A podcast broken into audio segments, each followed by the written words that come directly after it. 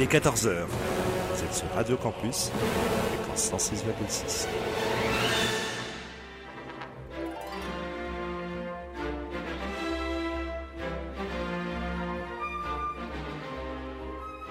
Les aventuriers des salles obscures.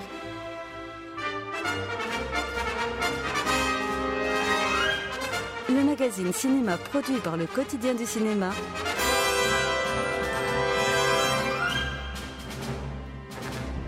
Présenté par François Bourg.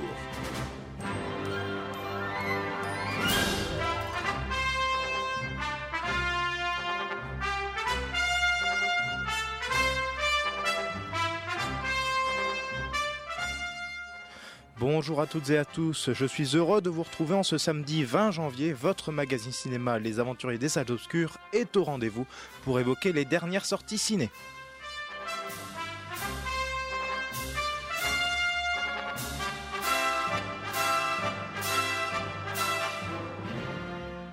La sélection des films que nous allons évoquer concerne donc les sorties de ce mercredi. Les aventuriers vont vous parler de Jan Kruger dans In the Fade, des comédies françaises brillantissimes et Ami Ami, du film à récompense Three Billboards, Les panneaux de la vengeance, sans oublier l'action de 24 heures limite et bien évidemment il y a aussi The Last of Flying, entre autres films. C'est vous dire si le programme en ce samedi après-midi est chargé.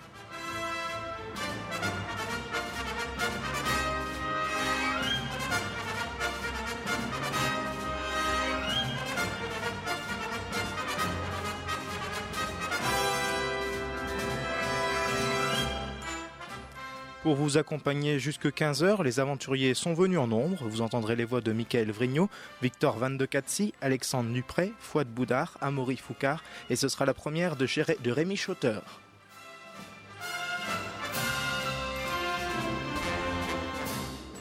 Ensemble, ils vous diront ce qu'il faut retenir et des dernières aventures de leurs aventures dans les salles obscures. Installez-vous confortablement, chers amis, les lumières s'éteignent.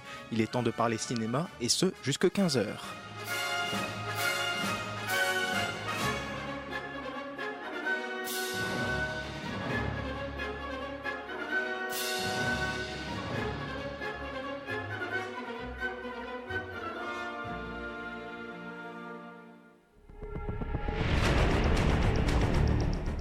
Les aventuriers des salles obscures. C'est jusque 15h. Et ça démarre maintenant. Et j'ai oublié bien évidemment de vous parler du concours, car il y aura bien un concours cette semaine. Il s'agit bien sûr du concours de la semaine. Et ce sera aux alentours de 14h30. Alors sur ce, on va commencer par un premier film, une comédie française emmenée par euh, Michel Larocque. Il s'agit de Brillantissime. On y retrouve également Cadmerade. Et Alexandre, tu as eu l'occasion de voir cette comédie et tu vas nous en dire euh, le plus grand bien ou peut-être le, le plus grand mal. C'est à toi de voir, c'est à toi de parler. Ouais, alors le film, je l'ai vu il y a deux mois, je l'ai, j'ai sûrement dû l'oublier deux heures après la sortie de la séance, donc là je vais, j'essaie de me rafraîchir un peu la mémoire. En gros, c'est euh, Michel Larocque qui raconte l'histoire, parce qu'elle elle réalise le film, donc elle raconte l'histoire de Angela, une nana qui, euh, une bourge, qui le soir de Noël se fait larguer par son mari et a des problèmes familiaux. C'est sûrement le film le plus égocentrique que j'ai vu depuis des lustres. C'est Michel Larocque en roue libre qui joue du moi, du moi, de mon chien, ma ville, mes amis, moi, moi, en permanence, alors que le personnage est complètement détestable. C'est-à-dire que quand je l'ai rencontré, elle m'a fait comprendre, de toute façon on le revoit à chaque fois à ses, inter- à ses interventions télévisées, que euh, ce qui lui plaisait dans le personnage d'Angela, c'est qu'elle était sympathique et tout ça. Donc elle aime bien son personnage. Sauf que quand on découvre le film, en fait, Angela, c'est une connasse. Elle est raciste, elle est ultra égocentrique. Elle pense jamais aux autres. Tout ce qui l'intéresse, c'est de parler de sa vie en permanence. Euh, elle éclipse les autres par euh, sa présence, sauf que derrière, elle est complètement idiote. Donc, c'est vraiment un personnage qui est extrêmement détestable. Et ça aurait pu être intéressant de la faire progresser, vous voyez. Enfin, c'est genre j'aime Angela à la fin de mon film. Mais non, c'est le personnage qui reste le même du début à la fin. Elle n'existe qu'à travers les hommes.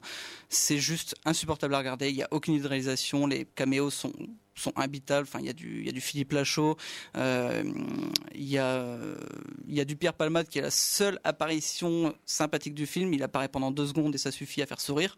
Mais pour le reste, c'est une pure catastrophe. Donc c'est sûrement la pire comédie française qu'on aura de ce début d'année. Peut-être de l'année si jamais ils n'arrivent pas à relever le niveau. Mais euh, non, c'est vraiment, c'est un désastre. Faut absolument pas aller le voir. Malgré une belle rencontre quand même avec euh, Michel Larocque, que tu as donc, tu l'as dit, l'occasion de, rencontrer et, que, et que vous pouvez euh, revivre sur les colonnes du quotidien du cinéma ou sur ton blog euh, Alexandre goodtastespolice.fr. Eh bien écoutez, on va passer directement au film suivant, une autre comédie française, un tout autre genre j'ai envie de dire, avec cette fois-ci Ami Ami. Vous vivez ensemble, vous bouffez ensemble, à part baiser, vous faites tout ensemble, ça doit bien y aller la coloc là. Hein. Tu vas la revoir La fille du supermarché? Je te dérange? Faut que tu me couvres, mec. J'ai pas envie que cette fille avec qui j'ai couché deux fois vienne foutre le bordel dans notre amitié, voilà. Cette meuf, c'est juste du cul. Bonhomme, quoi. Et ouais, bonhomme. Vincent, ça fait des semaines qu'il découche. Ah, mais c'est bien ça. Que t'aies une vie sexuelle épanouie, ça me rend heureuse, mon fils. Avec Christophe, nous, on expérimente. Vas-y, viens, on parle d'autre chose. Alors vous l'aurez compris, dans Miami, on est dans une comédie où, euh, entre guillemets, des colocs se cherchent sans véritablement vouloir se trouver. Il y a des, enfin, c'est plein d'histoires d'amour. Michael, tu as eu l'occasion de, voir ce film. Est-ce qu'on est euh, en plein dans une comédie euh, drôle ou est-ce que pour le coup, c'est pas drôle du tout? Hmm, la, comédie est plutôt drôle. Euh, elle est surtout euh, très drôle par rapport au, au postulat de base parce que, euh, en fait, le, c'est-à-dire que c'est un film qui est entièrement sauvé par ses acteurs parce que le, scénario est assez bancal. C'est-à-dire, le scénario, c'est quoi? C'est c'est un mec qui est dégoûté des, des, après une rupture amoureuse et qui part vivre avec sa meilleure amie en coloc.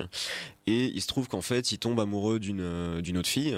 Et donc il va cacher à la fois à sa coloc qu'il a une copine et à la fois à sa copine qu'il a une coloc. On se demande pourquoi.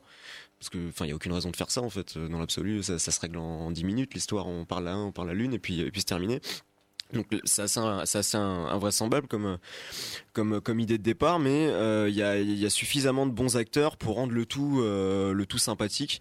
Euh, il y a William Lebguil notamment qui qu'on a vu dans, dans Soda, il y a, y a, Jonathan Cohen, le, Serge Le Mito, il y a Margot Bansillon qu'on avait vu dans Five, hein, qui a à peu près le même rôle, c'est-à-dire de, de, de fille un peu garçon manqué. Et il y a, y a, y a l'humour est quand même plutôt sophistiqué. C'est c'est c'est pas un film lourdingue. voilà parce qu'on a surtout en, acteur principal William Lebguil qui, qui, qui, a quelque chose du, Daroussin euh, d'il y, a 30 ans, euh, assez, lunaire, avec sa, voix un peu traînante. Euh, et, c'est suffisant en fait pour, ouais, pour, pour, pour en faire pour en faire plutôt une, bonne comédie. C'est plutôt frais, c'est assez moderne. Après, ça reste, c'est un film qui part sur les bases vraiment d'une comédie, d'une comédie romantique. C'est-à-dire qu'on a tous les entre guillemets les poncifs bon, c'est voulu parce que moi j'ai fait euh, j'ai fait l'interview et il y avait vraiment cette idée de ouais de reprendre tous ces codes là et de et de les adapter avec une sorte de bromance fille garçon euh, donc voilà c'est c'est voilà pour l'idée et euh, non voilà ça, en fait une, comédie plutôt sympathique que qui je sais pas si elle va marcher mais en tout cas je la je la classerai pas dans, dans vraiment je la classerai même plutôt dans ce que j'ai vu de de plutôt pas mal ces derniers mois euh, en comédie française.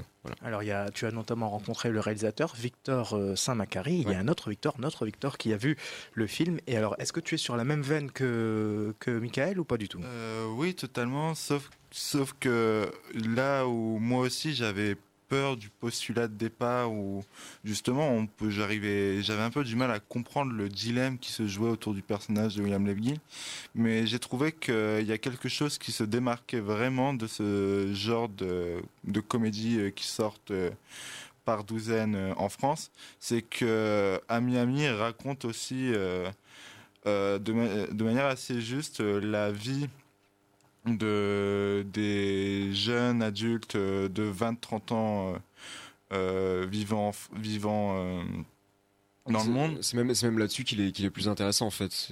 C'est vraiment on voit l'espèce de malaise des 25 ans. C'est l'âge où, l'âge où on n'est plus étudiant, on rentre dans la vie active, mais dans sa tête on est quand même encore un peu étudiant et, on s'achemine vers un, un, âge où on est trop jeune pour être vieux et trop vieux pour être jeune en fait. Ouais, c'est ça. C'est, il y a vraiment ce truc de je pense qu'il y a une influence envers euh, le cinéma de Judd Apatow qui, où, euh, comme euh, dans son, chez son camarade américain, ici on raconte la vie d'adultes qui refusent de vivre de vivre comme ce qu'ils sont, des adultes, et qui préfèrent s'épanouir dans une vie de gamin assez, assez, assez touchante. Et on est très touché, on peut facilement s'identifier à ces personnages.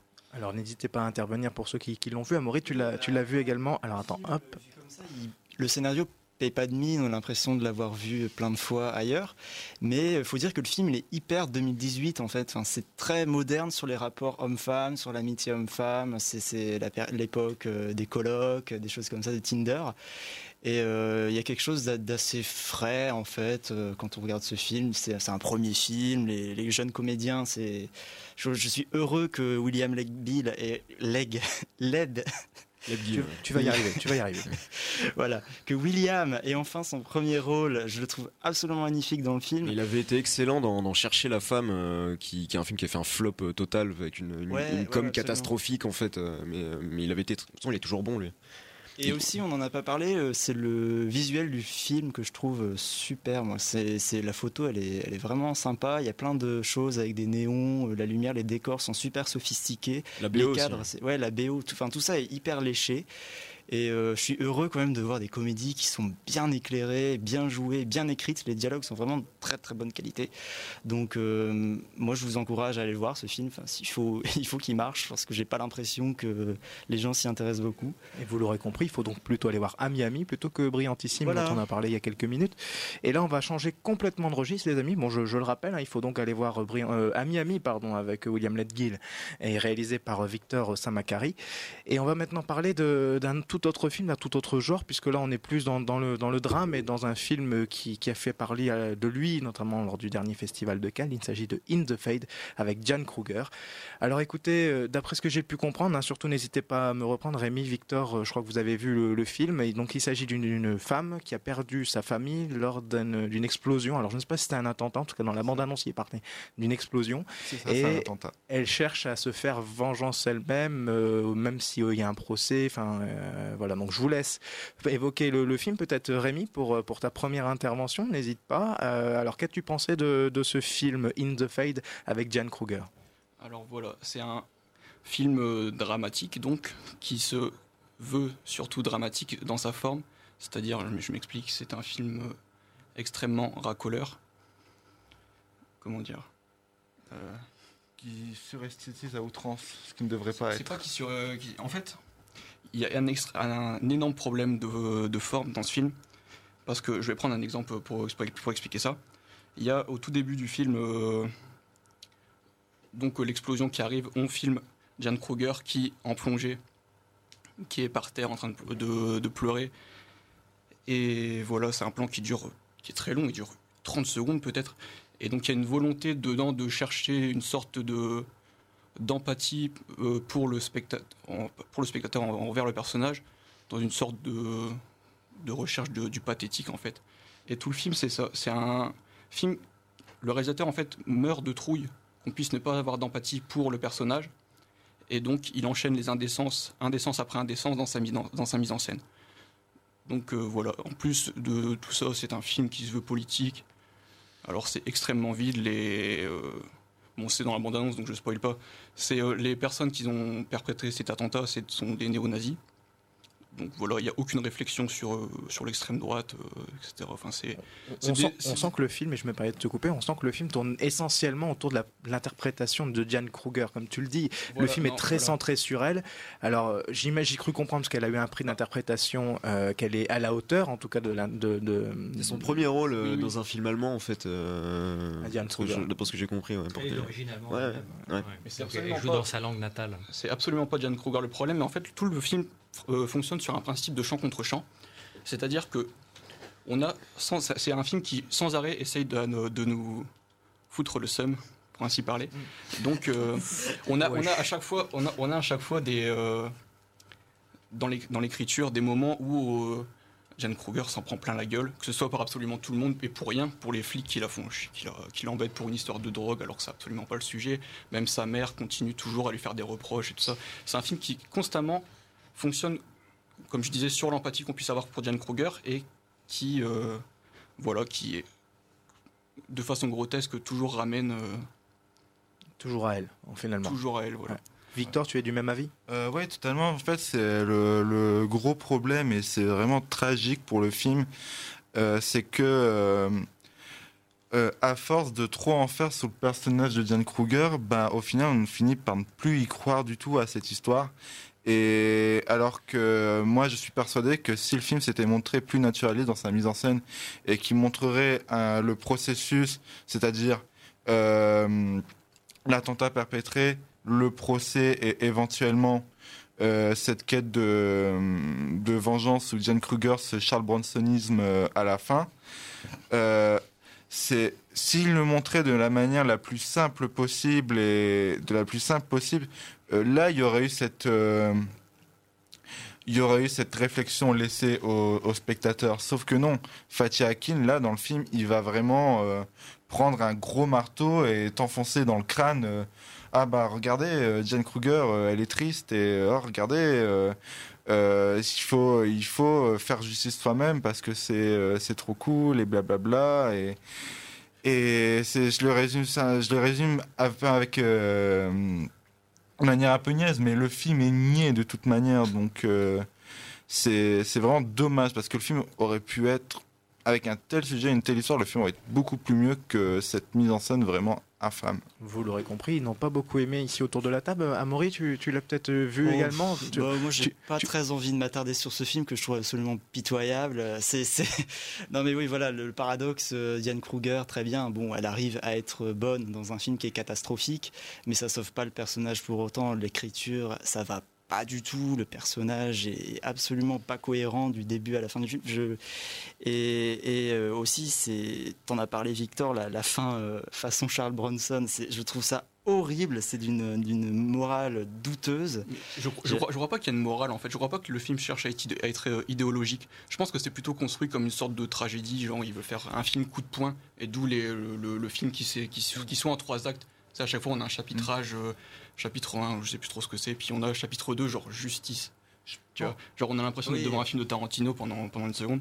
Mhm. Et du coup, non, Mais c'est sans, sans la distance euh, ironique, comique, euh, fun qu'il y avait chez Tarantino, là, ça se prend d'un Ah au ça se- ça se sérieux. prend sérieux alors que c'est horrible. complètement vide. Mais justement, je pense que euh, ouais, t'as as, raison dans le sens où euh, oui, il veut faire ça, il veut raconter ça, il veut raconter cette tragédie-là et ça m'étonnerait que Fatih Akin dise que c'est c'est chouette de faire justice soi-même, euh, sauf que sauf que là, il le magnifie en fait dans sa mise en scène, on dirait. Ah oui, il déteste les il- personnes qu'il il- tue à la il fin. déteste les.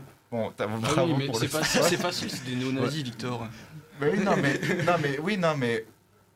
Et euh, ouais, bah, tout ça pour dire que pour voir un film, si vous voulez voir un film où Jan Kruger veut tuer des nazis, regardez Inglourious Bastard. Et si vous voulez regarder un bon film avec Jan Kruger, regardez les Benjamin Gates. Et si vous voulez voir un film avec une mère courage qui se venge, regardez Three Billboards Outside Ebbing, Missouri. Et justement, c'est le prochain qu'on va, qu'on va évoquer, mais vous l'aurez compris, In the Fade n'est pas le, le film de la semaine, loin de là, et ça rejoint un petit peu l'accueil qu'il avait eu à Cannes, puisqu'il avait eu malgré tout un, un très mauvais accueil.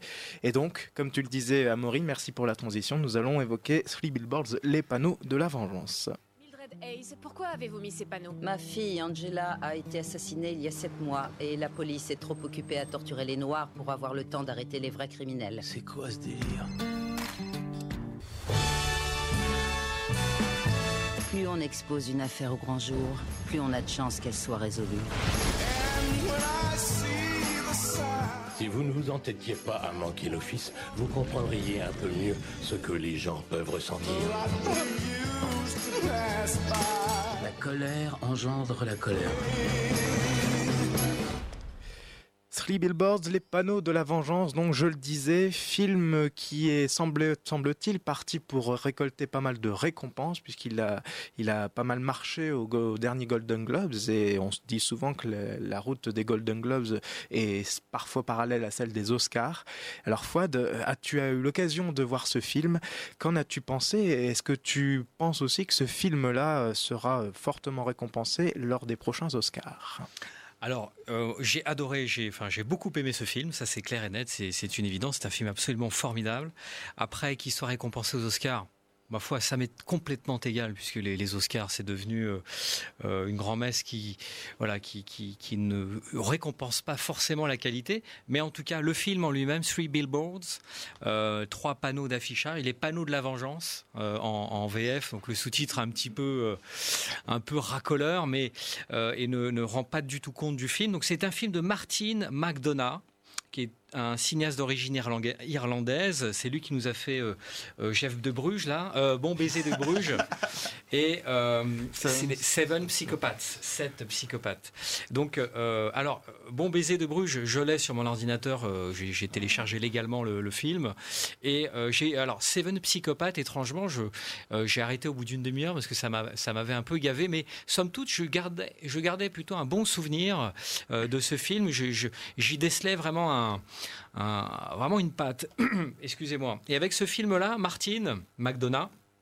Il change totalement de, registre puisqu'il va, il investit le, film de redneck en gros, hein, c'est-à-dire que on est dans une communauté du sud des États-Unis. Alors Mildred Hayes, euh, Francis McDormand dans le film a euh, donc euh, a perdu sa fille deux ans auparavant. Elle a été brutalement assassinée. Enfin, le gros crime bien dégueulasse.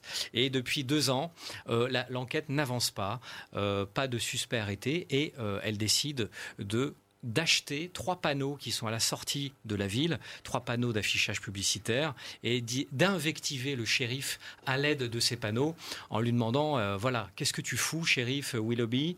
Euh, L'enquête n'avance pas.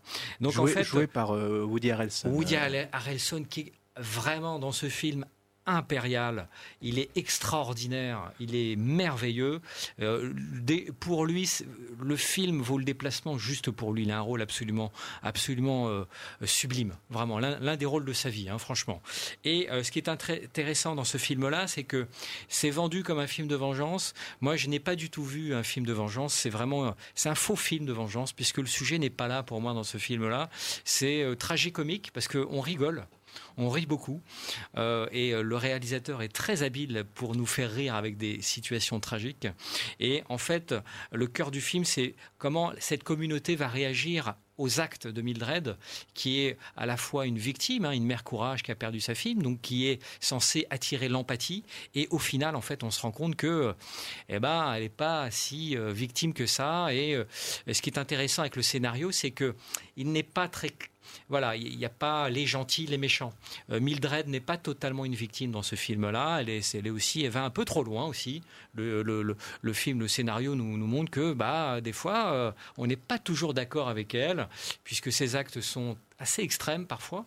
Donc, euh, c'est un film d'une grande subtilité euh, que j'ai beaucoup aimé avec des personnages extraordinaires, euh, y compris euh, dans leur évolution. Alors, Sam Rockwell, Sam Rockwell qui joue un shérif raciste dans ce film-là, il a le rôle de sa vie. Franchement, c'est le meilleur rôle de sa, de sa carrière. Encore un. Et, et ce qui est génial avec ce film, encore une fois, c'est que eh ben, les méchants sont pas si méchants, les gentils ne sont pas si gentils. Et, et ce, qui est, ce qui est assez subtil, c'est qu'en fait, pour résumer, c'est plus un film qui va parler euh, de personnages qui ont tous une souffrance en eux.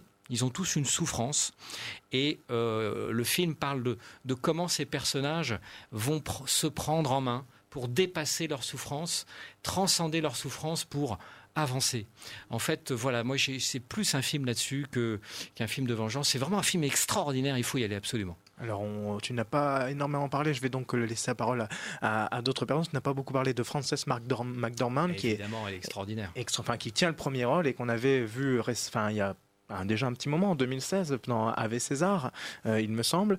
Et donc, euh, eh bien, Michael, Victor, euh, Amaury, euh, enfin, il y a tout le monde, je crois qu'il l'a vu, à part Alexandre. Ils, ils- ils ont tous un peu le rôle de leur vie dans ce film en fait parce que c'est un déjà c'est un film je trouve qui ringardise tous les autres films de redneck c'est la première fois qu'on a l'incursion de, de de notre époque moderne dans ce genre de film parce que même les, racistes, voilà, enfin c'est a rien de c'est pas caricatural, ils, sont racistes, mais euh, mais tous les, les, les, flics dans ce film, c'est c'est pas ce qu'on a l'habitude de voir, c'est pas des, moustachus qui pendent les noirs aux arbres en fait, ils sont ils sont racistes, mais en ayant conscience, voilà, que, que ils ont presque conscience de leur euh, du fait que voilà qu'aujourd'hui ils sont euh, c'est ça se passe plus comme ça et que qu'on a intégré euh, tout, tout, tout ce qu'ils aiment pas et, euh, et oui effectivement je vais revenir sur Sam Rockwell parce que bon alors oui c'est le rôle de sa vie mais en même temps c'est pas très dur parce que dans sa vie j'ai l'impression qu'on lui a donné que des rôles de demeuré de, psychopathe et là, il, a- un rôle mais, mais qui est vraiment tout en subtilité Il- c'est un, un personnage qui est presque écrit comme un, comme un enfant en fait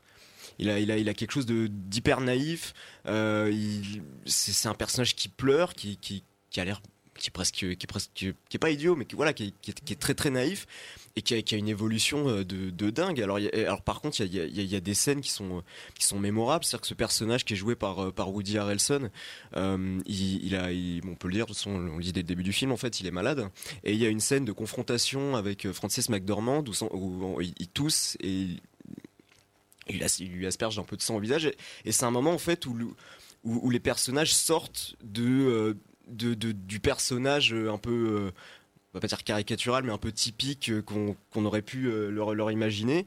Il y a, une, rupture à ce moment-là en fait où, ils, se mettent à devenir humains. Et, tout le film c'est ça. C'est un film qui c'est un film qui joue étonnamment sur le sur les images qu'on a sur les sur l'espèce de, de clichés qu'on a en tête de, du de, ce genre de cinéma là et qui les brise en fait les uns après les autres et il y a une, une incursion de l'humour c'est presque de l'humour burlesque en fait des fois il y a, il y a un personnage qui, qui, qui supporte tout ça c'est le ça- son, ex-mari en fait s'est mis avec une, une jeune femme qui a, qui a 19 ans qui est bon qui est qui est, qui est- qui est- qui est très idiote, mais euh, enfin qui est pas idiote, mais qui, balance des banalités avec un ton, euh, avec Elle beaucoup elle est d'aplomb. géniale, d'ailleurs, cette actrice, euh, et- il y, a- il y a toujours un, un énorme silence au moment où elle parle qui, dure son nom, 5-10 là. secondes, et c'est c'est vraiment très très drôle. Elle jouait dans le film Netflix The Babysitter, euh, cette actrice. Elle est, elle est géniale. Elle a trois scènes. Elle est extraordinaire. Elle est de naïveté, de gueux. Elle joue une, une, duduche, quoi. On a envie de bien l'aimer en plus. Euh, mais elle, est, elle, a- elle est super attendrissante. Elle est absolument géniale, cette actrice. Si je Faut que je retrouve bien- son nom. Si je comprends bien, le casting en tout cas est, est Le casting au est diapason. génial, absolument. Et à vous entendre, alors est-ce qu'il y aurait peut-être un avis contre ce film euh, cette semaine euh, Pas du tout, c'est pas possible. Moi j'adore ce film, je comprends pas pourquoi on, peut- on peut pas l'aimer. J'ai lu des critiques négatives de, des Inrocks, je crois. Je, je leur en je leur voudrais à vie pour cette critique. Moi j'adore Three Billboards. Euh, c'est. Bon, je vais pas répéter tout ce que vous avez dit, vous avez raison sur, sur tout, mais c'est surtout un film qui, qui déploie toutes les violences de l'Amérique d'aujourd'hui. Euh, donc racisme, euh, violence sexuelle, justice expéditive. Euh, on, est, euh, on débarque dans cette histoire, euh, c'est hyper noir. Enfin, on connaissait ça de Martin McDonough, mais là, ça, va encore plus loin. Et en même temps, le scénario, il a l'intelligence, comme vous l'avez dit, de, multiplier les tonalités, avec notamment cet humour qui est absolument extraordinaire, extraordinaire de dialogue. Il faut dire que les, répliques sont absolument euh, jouissives. C'est euh, c'est- de la punchline qui claque, avec des, avec des rimes parfois. Et euh, vraiment, c'est un bonheur d'avoir ces dialogues, de voir toutes ces joutes verbales entre les personnages. Personnages qui ne sont pas les salauds euh, qu'on croyait qu'ils étaient. Enfin, c'est ça, c'est le, film, il multiplie les points de vue à chaque fois pour pas qu'on reste du côté de, Frances McDormand. Donc on va, on va voir du côté de, de ce flic raciste qui, qui essaye de, de trouver sa une rédemption. Et, et c'est ça qui est beau dans le film, c'est que tout le monde se, se défend. Et euh, ça, c'est aussi grâce aux acteurs qui sont euh, absolument on, incroyables. et on se familiarise très vite avec ce film parce qu'il Ouais. y, a- il y a trois lieux, cinq personnages quoi. Ouais, ouais, ouais.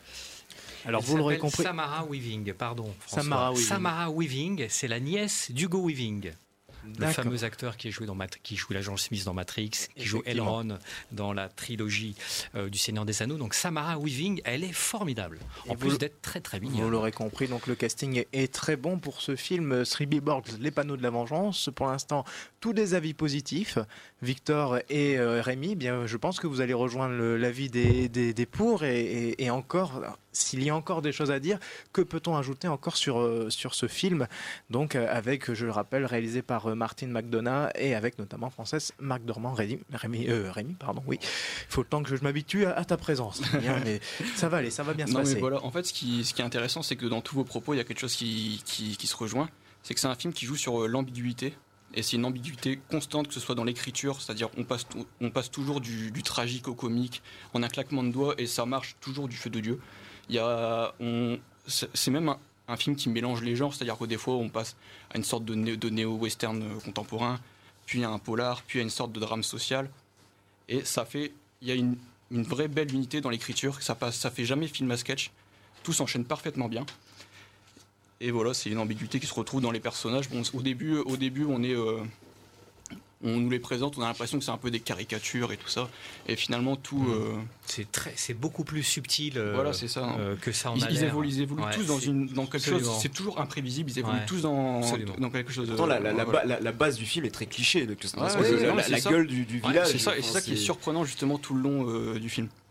Alors je vais, je vais laisser la lourde tâche à Victor de conclure, parce qu'évidemment, après tout ce qui s'est dit de positif, il faut encore trouver des arguments positifs à ce film. Alors Victor, je vais te dire. une chose. Est-ce que tu peux dire à nos auditeurs qui n'auraient pas encore vu le film et, et qui hésitent, parce que finalement, euh, ces films-là, on se dit, est-ce que c'est fait pour nous? Est-ce que c'est pas un film de, de cinéphile Euh, Est-ce que c'est fait pour un public, entre guillemets, un large public? Est-ce que tu pourrais nous dire en, en deux, trois mots pourquoi, absolument pourquoi il faut aller voir Enfin, tout le monde peut aller voir ce film? Voilà, lourde tâche. euh, Eh oui. C'est quelle lourde tâche Non, mais alors, si je pense que Free Billboards est un film qui risque de parler à tout le monde parce que non seulement pour tous les arguments que vous avez dit précédemment qui vont se réussir à susciter euh, des réflexions chez n'importe quel spectateur. Et surtout, le film, je trouve, c'est le, le film de Martin McDonagh enterre définitivement tout ce qu'il a fait auparavant. Où là où Bon Baiser de Bruges et Sun Psychopaths étaient des, des films plutôt sympas, mais qu'on peut oublier très rapidement. Ici, il arrive, il nous fait un film euh, avec l'aura d'un classique, euh, d'un classicisme américain qu'on qu'on pour- qu'on pourrait retrouver euh, chez des réalisateurs comme le. On évoque beaucoup les frères Cohen, mais par exemple, je pense qu'on n'est pas loin d'un film de Clint Eastwood, par exemple. et non, c'est, je pense que ce classicisme, ce classicisme mélangé à la, au talent inouï des acteurs. Donc euh, j'espère vraiment qu'on va voir Sam Rockwell euh, récompensé, même si j'ai ma petite préférence, mise à part pour Willem Dafoe dans The Florida Project. Mais euh, je, je pense qu'on a tous les ingrédients pour que, un pour que ce film plaise à tout public. Et d'ailleurs, on a vu le film avec Amaury dans une salle pleine à craquer et on voyait bien que la salle était réceptive. Euh, la salle était réceptive à tous les éléments du film. Ça riait, ça pleurait, ça, ça poussait des petits cris de dégoût par moment. Et c'est c'est vraiment un film dont on en sort euh, assez bouleversé. Et vous l'aurez compris, donc si vous avez envie de pousser des petits cris de dégoût pendant un film, eh bien allez voir Three Billboards, les panneaux de la vengeance, c'est le film de la semaine, le coup de cœur des aventuriers. Eh bien écoutez, il est 14h passé de 32 minutes exactement et il est temps du concours. Alors le concours cette semaine, eh bien vous en avez l'habitude, c'est pour gagner des places de cinéma. Les places de cinéma cette semaine sont celles du Majestic Métropole. Donc euh, je vous invite à participer et à répondre cette question à cette question qui va venir par mail à l'adresse suivante concours at le quotidien du cinéma.com et uniquement par mail cette semaine. Alors la question la voici. Euh, Dans cette semaine, on va bientôt d'ailleurs, on va en parler prochainement dans les Il y a un film où on retrouve Laurence Fishburne. Et Laurence Fishburne se fait connaître dans un film de science-fiction une trilogie pour être plus précis, il jouait le rôle de Morpheus. Alors, très honnêtement, je pense pas que la question soit difficile.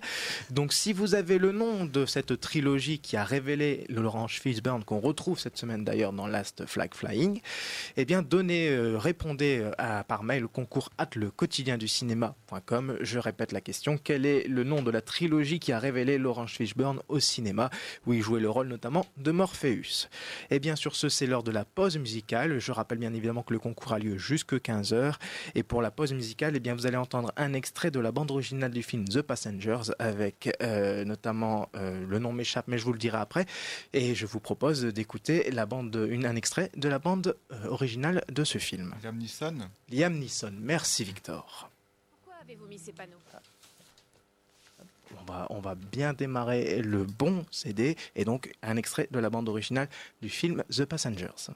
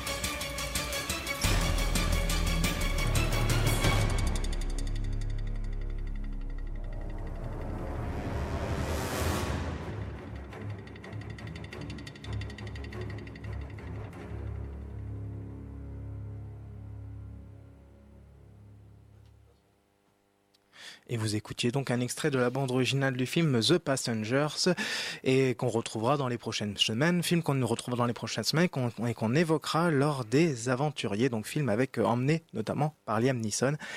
On va passer à un tout autre film, enfin c'est aussi un film d'action, parce que je crois que The Passengers, euh, il y aura, y aura de l'action, on vous en dira plus dans, dans quelques jours, quelques semaines. Euh, et on va passer à 24 heures limite, film emmené par Ethan Hawke.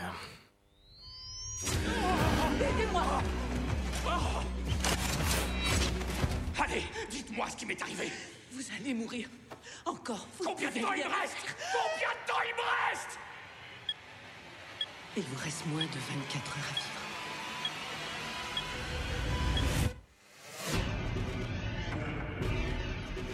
Accomplis une dernière mission et tu verras le soleil se lever demain. Tu n'as aucune idée de ce que tu as fait.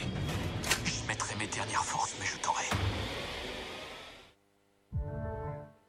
Alors, euh, donc 24 heures limite, film d'action euh, qu'on qu'on- qu'on a, a, qu'on est un petit peu surpris de, de retrouver cette semaine. On a le plaisir, entre guillemets, de retrouver Ethan Hawke. Alors, euh, j'ai cru comprendre que ça va se fighter autour de la table, puisque Fouad n'a pas aimé, puisque Alexandre et Victor ont aimé. Alors, je vais laisser la parole à la défense pour commencer, puis Fouad, tu, tu libéreras tout ce que tu as à libérer sur ce film pour, pour la suite. Alors, Alex, euh, donc tu as, vu 24 heures limite et tu as pris, il faut le dire, un petit plaisir en, voyant euh, ce film. Ouais, un petit plaisir. C'est pas un immense plaisir, c'est un petit plaisir. Donc c'est l'histoire de Ethan Hawke qui meurt et qui ressuscite, tout simplement, avec euh, une Apple Watch greffée dans le bras. Ça commence très très mal. C'est-à-dire que le film, il débute, euh, c'est complètement con. Alors le, pitch de départ de, base est complètement débile, mais euh, c'est pas juste ça. C'est juste que la photo est dégueulasse. Il y a beaucoup de temps mort. euh, il y a des flashbacks affreux euh, sur sur sa famille parce que forcément, comme c'est un film d'action avec un mec solitaire qui veut qui veut buter tout le monde, bah sa famille elle est morte. On a l'habitude de- depuis quelques années. Et puis c'est John Wick qui s'en est le mieux servi. Euh, donc c'est vraiment moche. Enfin, il n'y a, pas beaucoup de, bonnes choses dans tout ce qui est pas mouvementé, mais dès qu'il y a un petit peu d'action, on sent qu'il y, a- un petit quelque chose. On sent qu'il y a, un petit potentiel. Enfin, autant dans les placements de caméra, dans, le rythme, dans la façon de, filmer, tout simplement, qui fait que c'est légèrement au-dessus de euh, la, moyenne des films d'action qu'on se se tape depuis quelques années. Après, à partir de à peu près une heure de film, donc faut passer à travers cette heure de film avec quelques scènes d'action qui sont pas forcément géniales mais qui relèvent un peu le niveau. On bascule dans un film complètement différent avec un final qui dure 15-20 minutes qui est juste enfin que moi j'ai adoré.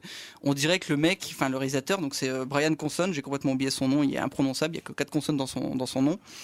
Euh, donc euh, il y, a- il y a Brian qui se dit eh mais en fait je suis en train de faire un film, je vais essayer de faire quelque chose de bien. Mais après une heure de film, ce qui fait qu'on a un final qui est photographié complètement différemment. C'est beau, c'est ultra stylisé alors que jusque là c'était juste brut et euh, pas forcément euh, très fin. Donc c'est ultra stylisé, il y a beaucoup de sang. Euh, ils iconisent beaucoup le personnage de Ethan Hawke et on se retrouve même par moment euh, au- aussi bien dans la lumière. Il y aurait quelques colombes de plus et des ralentis, on se retrouverait dans un John Woo. Donc non, là vraiment il y a quelque chose dans le final qui fait que on découvre tout le potentiel qui aurait pu exister pendant tout le film condensé sur 20 minutes, ce qui fait que les 21 minutes sauvent complètement le truc. Sachant qu'en plus, comme il y a Tyler Bates euh, à la musique, le générique final se fait sur une chanson inédite de Marilyn Manson, donc forcément ça peut que rajouter euh, des points au film. Mais euh, non, voilà, il y a, ce, y a ce, grand final qui fait que, ouais, enfin, tout compte fait, de 24 heures limite, c'est pas si mauvais que ça. C'est un petit plaisir coupable, sympathique, avec Ethan Hawke en mode chien enragé, comme on aime bien le voir, et ça fait le taf. Alors vous l'aurez compris, il a aimé grâce à la fin, mais même la fin, toi Fouad, n'a pas sauvé l'intérêt Ah que non, non, tu as pour film, ce film. c'est de la merde du début jusqu'à la fin. Alors, j'ajoute, je, je- je peux y aller? Oui, Ouais. je, je t'en prie. Alors, Li- libère-toi. euh, C'est- de la merde. Alors moi, je, je pense, c'est du caca boudin quoi. Il n'y a rien, il n'y a rien à sauver. Si, si, il y a un truc, je vous dirais tout à l'heure, il y a un truc à sauver. Moi, je m'attendais à voir un bon actionneur des familles. Moi, j'aime beaucoup Ethan Hawke, formidable. Et je me suis dit, bah, il, va rejoindre, le club des actionneurs, euh, des actionmen cinquantenaires, euh, à la Keanu Reeves, Liam Neeson. Je me suis dit, tiens, ouais, Ethan Hawke, il va s'y s'y met, là, il porte des flingues, il va défourailler euh, du salopard. Je me suis dit, ouais, on va y aller, ça va être super. Et en fait, pas du tout. C'était déjà un film qui est réalisé par Brian Smith. Je veux dire, c'est- déjà, c'est faut, faut partir. Déjà, c'est déjà ça pue. Donc déjà, là, le nom du réalisateur déjà est à, est à l'image Brian. Donc c'est la S M R Z. Qu'est-ce que c'est que ce nom, putain? Et En fait, euh, quand sa mère a accouché, euh, le médecin lui a dit il va s'appeler comment? Ah, Tchoum Ah, d'accord, Smurs. Donc déjà, alors je me suis renseigné, j'ai fait, un peu mon, travail de petit journaliste. Donc Brian Smurs, c'est un ancien, cascadeur et un ancien réel de seconde équipe. Donc quand on voit le film, on comprend tout de suite, ce n'est pas un metteur en scène. Donc pourtant le postulat est, est très intéressant parce que c'est super intéressant. Il y on a un personnage qui sait à l'avance à quelle heure il va mourir. Donc donc c'est donc top. Il a un chronomètre là. Dans le bras, voilà. une Apple Watch, Et ouais. donc c'est un postulat qui, qui, qui peut vraiment, euh, qui est source de, de plein de choses, euh, de péripéties, de choses. euh, et le film n'en fait rien. Le film ne fait rien de ce postulat sympa. Donc, euh, euh, ce serait un personnage dans une situation classique avec un héros qui défouraille à la shoot 'em up euh, des, méchants, ça serait pareil. Donc, ce qui est dommage, c'est que le film ne fait rien de ça. Et je comparais, alors je comparais pas à la différence d'un film comme Crank avec Jason Statham. Euh, J'ai oublié le, le titre VF. Hypertension. Hypertension. Là, vraiment, on a un postulat de dingue, c'est-à-dire un mec, en fait, il faut qu'il maintienne son cœur à- à- en, en- en très haut battement. Euh, et là, ça donne lieu à des super trucs. Il, il baise sa nana sur un hippodrome, euh, il s'injecte des trucs. Voilà. Là, ça donne. Là, ici, le film ne fait rien de ce postulat. C'est réalisé avec les moignons par Brian Smurs. Moi, quand je dors avec mes deux gros doigts de pied, je fais mieux que lui, j'en suis sûr. C'est pourri. Alors, ça essaye de mimer euh, le, le style Jason Bourne, Jason Bourne qui est déjà du sous John McTiernan, c'est-à-dire, euh, caméra à l'épaule, ça gigote, on voit rien, c'est illisible, c'est dégueulasse. Il y a des vieilles poursuites de merde, euh, les bastons, c'est de la merde. C'est voilà, moi avec mes deux gros orteils, je suis meilleur réalisateur que lui. Et donc ça se voit parce que le mec c'est un réel de seconde équipe, donc il n'a pas de mise en scène. Ce n'est pas un film mise en scène, c'est un film qui est torché. Euh, avec le cul, quoi. C'est vraiment, c'est du foutage de gueule. Ah, quand j'ai dit que t'allais te libérer, tu t'es. Voilà. Donc, euh, si vous voulez, on ne sent jamais l'urgence parce que ce- c'est un personnage qui est dans une urgence, quoi. Et on ne, à aucun moment on sent l'urgence. Alors, il a que 24 heures. On se dit, le mec, il va pas dormir. Eh ben si, il trouve le temps de piquer un petit somme. il se réveille, il se réveille à 4 heures du mat. Et le- voilà. Non mais. T'as 24 heures à, à vivre, tu dors pas, mec. Bah, tu tu, euh, t'es- en mode ouf jusqu'à la fin. Et non, bah non, euh, comme ça, fatigué. Puis hop, il se réveille. C'est vraiment, c'est c'est pourri, quoi. Donc, euh, donc voilà. Qu'est-ce que- qu'est-ce qu'il a rajouté Alors, je, suis- je suis embarrassé de voir Ethan Hawke, qui est quand même un superbe acteur. Moi, j'aime beaucoup Ethan Hawke. Et, c'est- fourvoyer dans ce projet dégueulasse. Et. euh, et, et- et c'est regrettable. Alors, comme disait Scorsese dans n'importe quel film, il y a toujours un truc à sauver. Et là, il y a un truc à sauver. Donc, je vais Je veux te dire, posi- ça fait un quand moment qu'on l'attend, parce que là, sur une note positive. croyais plus, là. Euh, le méchant, il a un super bureau. Il a le méchant, il a un top, un bureau, putain, un design. Et vous voyez les carrosseries d'avion là, avec les boulons apparents? Et ben, c'est un bureau qui est comme ça, en métal, avec les boulons apparents. Il a deux superbes fauteuils en cuir marron dans une coque en métal. Superbe, voilà. Voilà le truc que je, le- sauve. Le méchant, il a du mobilier hyper design, hyper classe. Et, et, euh, voilà ce que je, voilà ce que j'ai à Non, sauver en fait. il- il C'est il déjà pas des- mal. il faut- c'est ça, il C'est pas mal. il faut trouver des raisons d'aller voir le et- film, et- après et, tout. et voilà. Et donc je terminerai là-dessus. Et Tano, s'il veut vraiment, euh, parce que autant Liam Neeson et, et, euh, Keanu Reeves, ils ont trouvé les bons projets. Euh, Pour euh, voilà pour euh, continuer dans le move dans le game dans leur carrière. Voilà John Wick ça s'est chamé Liam Neeson là on va voir avec les, les Jaume Colessera là on a eu Liam, Liam Neeson dans un avion. Là on va voir Liam Neeson dans un train. C'est chamé parce que voilà il y a un réal il y, a, y a- un minimum de talent derrière la caméra, c'est bien. Là, moi, mon rêve, c'est quoi? C'est un actionneur avec Keanu Reeves, Liam Neeson, Ethan Hawke, réalisé par John McTiernan et avec Tom Cruise dans le rôle du méchant. Alors là, putain, si je vois, je peux mourir tranquille si je vois ce film-là. Voilà, donc n'y allez surtout pas. C'est dangereux parce que, comme vous l'avez pu comprendre, il a, il a risqué sa vie face à 24 heures limite, euh, tellement c'était euh, difficile à vivre. Ah ouais, non, mais c'est- pour rien en plus. hein. Non, non, c'est une purge infâme. euh. Alors, Voilà. Victor, est-ce que tu t'es finalement laissé convaincre par euh, Fad euh, qui... Tu vas nous dire finalement que c'est c'est une merde ce, ce Non, truc, c'est ça moi, moins, au moins, ça nous a, au moins 24 heures limite, euh, aura, nous aura offert ce grand moment de fou rire euh, face à ta mauvaise foi devant ce film. Non, mais, vrai. mais- C'est une très bonne fois. Moi, j'ai, moi, j'ai pris ce film juste comme un petit film euh, que tu vois euh, au soir quand tu, tu sors du boulot, tu sors des cours, euh, que tu regardes euh, posé, euh, posé dans la salle de cinéma. Et oui, c'est complètement débile. Oui, les, en plus le film, les, les passe quasiment qu'en version française, donc les dialogues et les doublages sont ridicules. Mention spéciale à la voix du gosse d'Ethan Hawke qui est absolument ridicule. Mais le film, voilà, le film assume un peu son côté débile. Il y a des punchlines.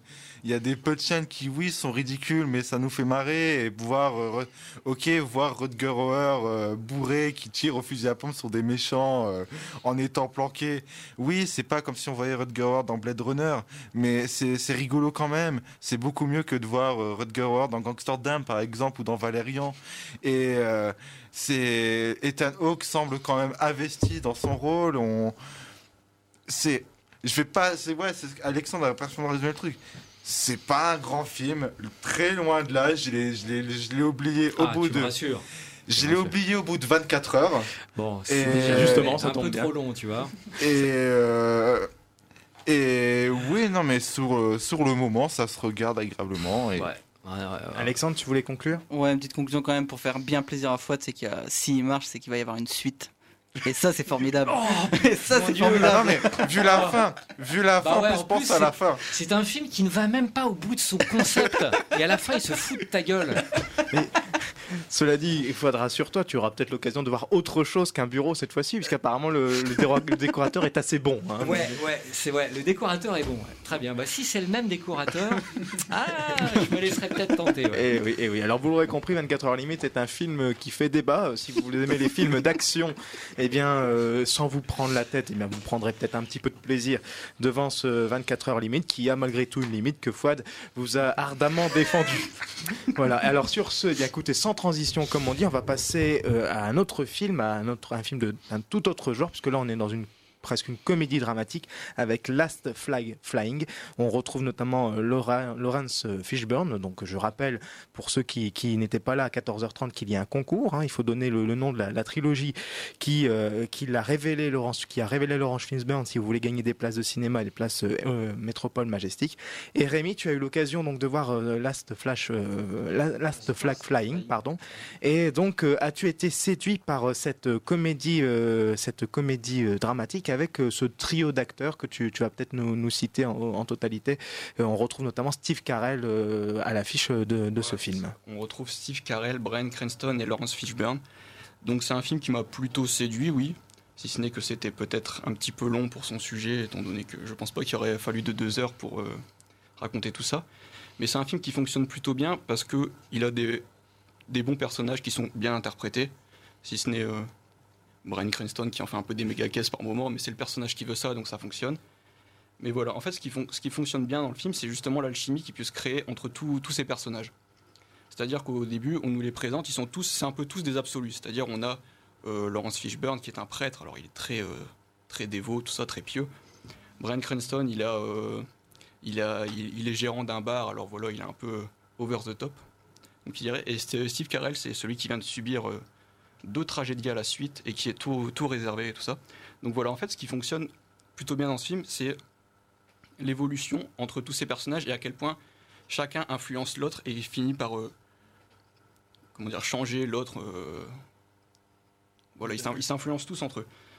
Et voilà, donc par exemple, il y a, il y a des petits jeux de mise en scène qui fonctionnent assez bien. Je pense par exemple au moment où ils vont voir le corps, euh, le corps du fils et que ils sont, ils sont cadrés à trois dans le plan. On a Steve Carell au milieu qui euh, hésite à voir son euh, le visage de son fils et euh, le colonel de, de son fils justement lui dit je ne vous conseille pas de voir de regarder le, visage de votre fils et on a Laurence Fishburne le prêtre donc qui lui dit à droite de Steve Carell tu devrais prendre le conseil de du colonel et Brian Cranston qui fait moi par contre j'aimerais bien voir euh, à quoi il ressemble donc on a cette, cette espèce de petit jeu un peu Angers démon qui sont entre euh, Steve Carell et euh, enfin, entre, entre Brian Cranston et Laurence Fishburne qui sont des deux côtés de Steve Carell donc deux opposés complètement Qu'on retrouve tout au long du film. voilà, c'est ça, et c'est vraiment un film qui fonctionne sur cette alchimie entre les, les trois personnages.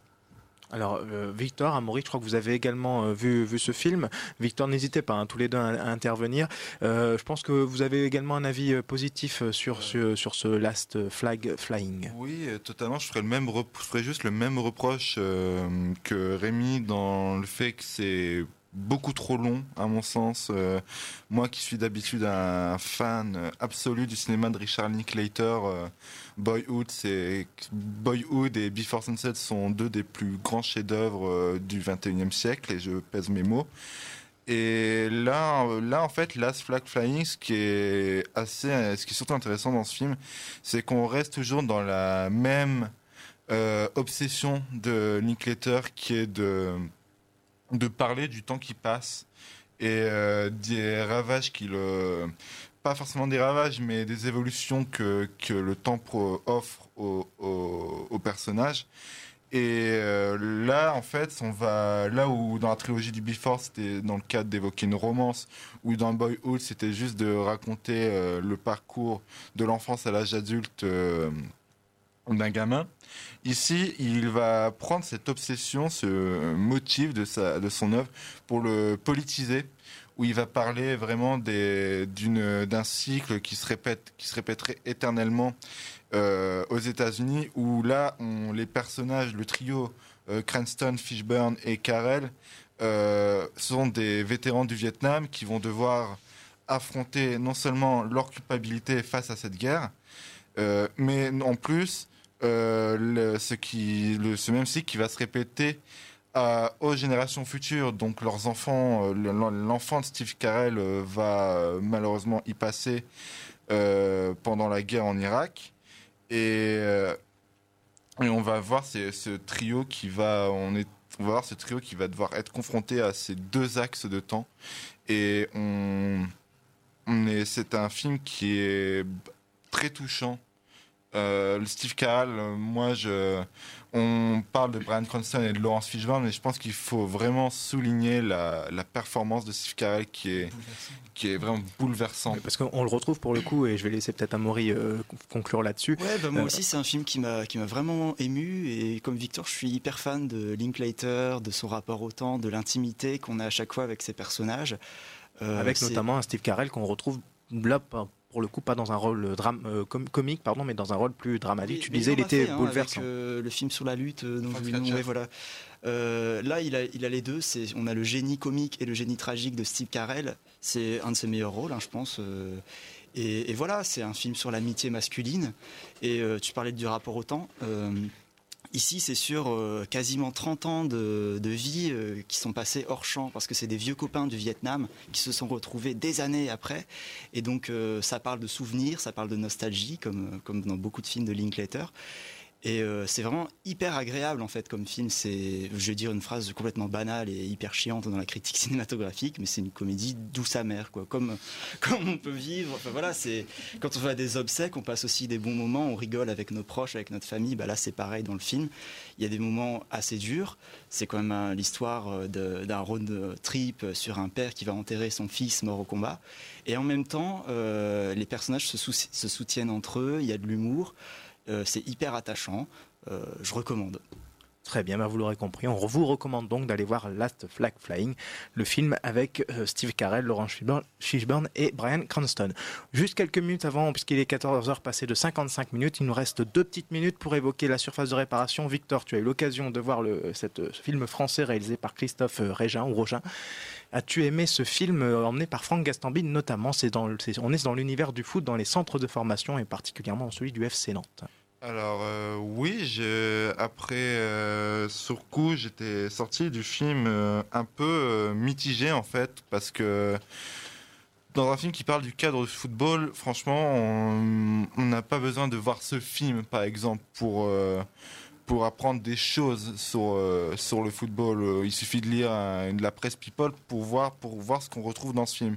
Néanmoins, ce qui est, il y a deux choses qui sont vraiment intéressante et la rencontre avec euh, le réalisateur euh, le prouvait, c'est que euh, premièrement, il y a une, on voit que le réalisateur est passionné par euh, ce milieu, que c'est un milieu qui, comme le personnage de Franck Gastambide, l'obsède depuis toujours. Et il y a une façon très documentée de parler du cadre du football et euh, que des dessous du football. En fait, on ne voit jamais de match, on voit juste les dessous. Et peut-être que c'est des choses qu'on a déjà vues 12 000 fois dans la presse ou quoi. Mais il y a une manière d'être très détaillé, très, d'être très minutieux. Euh, qui fait qu'on voit qu'il connaît son sujet. Il, il a pu intégrer les, intégrer les, les vrais locaux du, du FC Nantes, tout ça. Enfin, on voit des, des- Alors, je, je te le confirme, Michael, effectivement, ça a été tourné dans les, dans les locaux du, FC ça. Nantes. Et le personnage de Franck Gastambide joue en fait un, un- quelqu'un qui n'est pas salarié du club, mais qui tourne autour du club, qui est un peu l'intendant non officiel. C'est du- l'homme de l'ombre en fait. Euh, Voilà, c'est l'homme de l'homme de l'ombre du club qui veille un petit peu sur les joueurs et il fait une rencontre dans, dans le cadre de- dans le scénario où il rencontre une jeune fille dont un petit peu la particularité de sortir avec différents joueurs et de se faire connaître auprès des dans, enfin, dans les réseaux sociaux et, les deux personnages, les deux trajectoires de, ces deux personnages vont se vont se croiser et donc euh, on retrouve un, un Franck Dagastambide dans un rôle un qui fait un rôle différent parce qu'il avait euh, jusqu'à présent l'habitude de jouer dans des rôles dans des dans des comédies. Ouais, c'est ça. C'est moi déjà, j'ai euh, Franck Gastambide, c'est quelqu'un pour lequel j'ai beaucoup de sympathie. Je suis pas forcément fan de de ses longs métrages, mais on voit qu'il y a une espèce de bonhomie qui le rend immédiatement attachant. Et là, c'est intéressant de le voir cette, espèce de bonhomie qui est, je vais pas dire qu'il fait son chat au pantin, mais qui, euh, on voit que cette euh, ça ajoute un côté attachant à un personnage qui en bave un peu en fait. Et justement, sa, sa trajectoire est la, la chose la plus intéressante du film, au point où on est. À la fin se termine euh, de manière assez amère. On ne sait pas si on doit être. On est très partagé par ce qui lui arrive. On ne sait pas si on doit être content pour lui ou si on doit être triste. Et il y a une espèce d'ambiguïté qui. Hmm Encore, encore du doigt amer. Encore oui, du comme- doigt amer, mais je comme- pas reprendre. Comme, comme disait, en tout cas, c'est un film où, même si on est dans l'univers du foot, on n'a pas besoin de forcément s'intéresser au foot pour, euh, pour aller voir ce film. Et vous l'aurez compris, Victor a, a apprécié ce film et vous recommande donc d'aller le voir. Et c'est ainsi que se termine cette émission. Juste une petite, un petit dernier mot euh, pour Fouad, puisqu'il y a un documentaire à aller voir qui s'appelle We Blue It. En- Oui, Blue en, It deux mots, Fouad. De Jean-Baptiste Torret. Formidable documentaire. Alors aujourd'hui, malheureusement, il ne passe que dans une seule salle, le Grand Action. Le Grand Action, bon, Paris 5e, mais regardez sur Internet parce que le film tourne en France. Donc euh, il y a probablement une salle près de chez vous. We Blue It sur le, euh, cinéma, la fin du cinéma des années, euh, cinéma américain des années 70. Et c'est un road movie documentaire tourné en cinémascope sur cette nostalgie du cinéma américain des années 70. C'est un chef-d'œuvre absolu. Il faut voir ce film. Jean-Baptiste euh, We Blue It. C'est ainsi que se termine cette émission.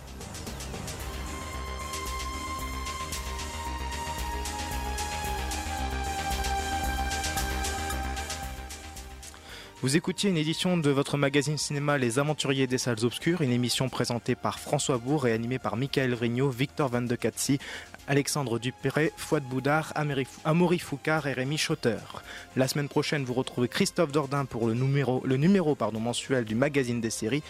Et quant, à quant au cinéma, il sera de retour euh, dans deux semaines, le 3 février, où on évoquera notamment le film Pentagon, Pentagon Papers, le film de Monsieur Steven Spielberg.